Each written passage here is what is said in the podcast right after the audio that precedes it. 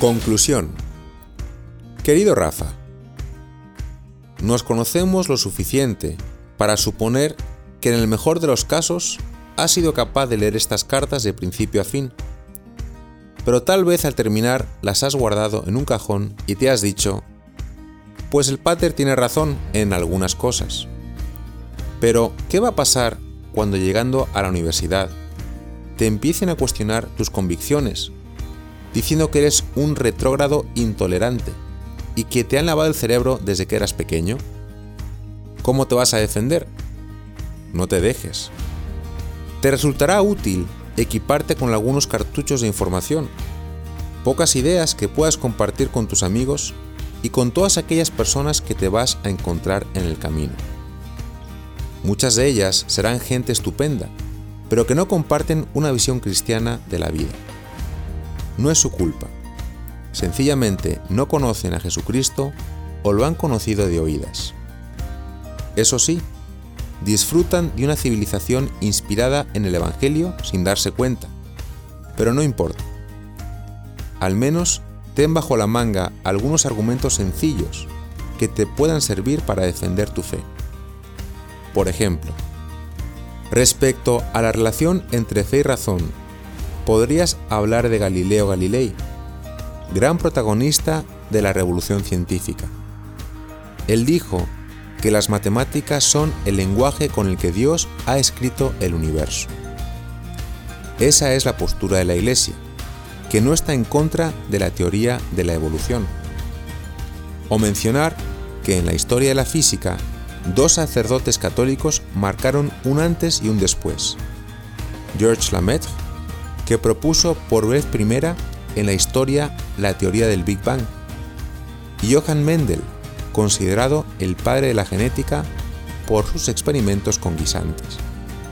Si sale el tema de la inmortalidad del alma, cuéntales que cada uno de los 100.000 millones de neuronas del cerebro tienen un promedio de 7.000 conexiones sinápticas con otras neuronas y que sin embargo ninguna de ellas puede producir una sola idea, porque el cerebro es material y las ideas son inmateriales.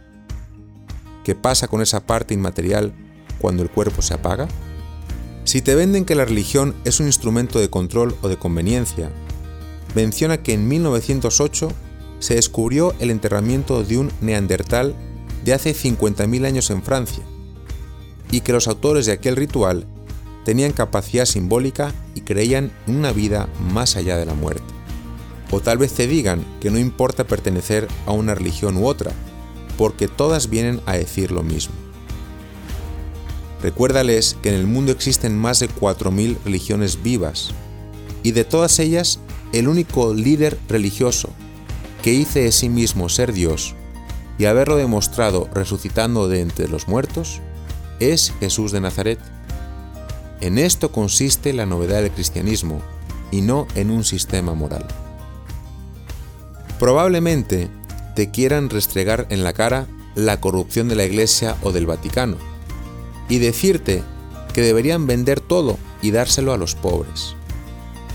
Podrás mencionar que según The Economist, la Iglesia Católica es la mayor ONG del mundo, que los datos del anuario pontificio informan sobre más de 114.000 instituciones de asistencia y beneficencia de identidad católica en el mundo, incluyendo hospitales, dispensarios, leproserías, residencias de ancianos, orfanatos, etc.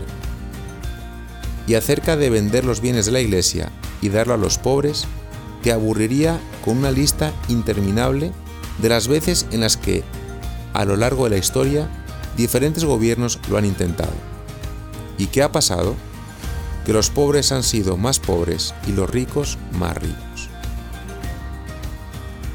Por último, si te sacan aquello de que hay demasiadas normas en todo, devociones, estampitas, novenarios, etc., diles que de hecho el Evangelio solo pide una cosa, creer que Jesús es Dios y servir a los demás según el ejemplo que Él mismo nos dio.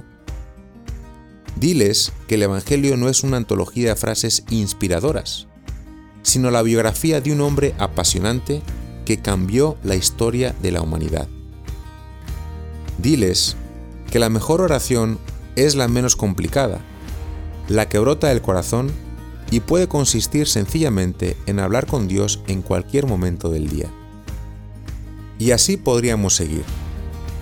De todos modos, Rafa, como te dije al inicio, probablemente leyendo sobre estas cosas han surgido más preguntas que respuestas, y me alegro. Se trataba de eso.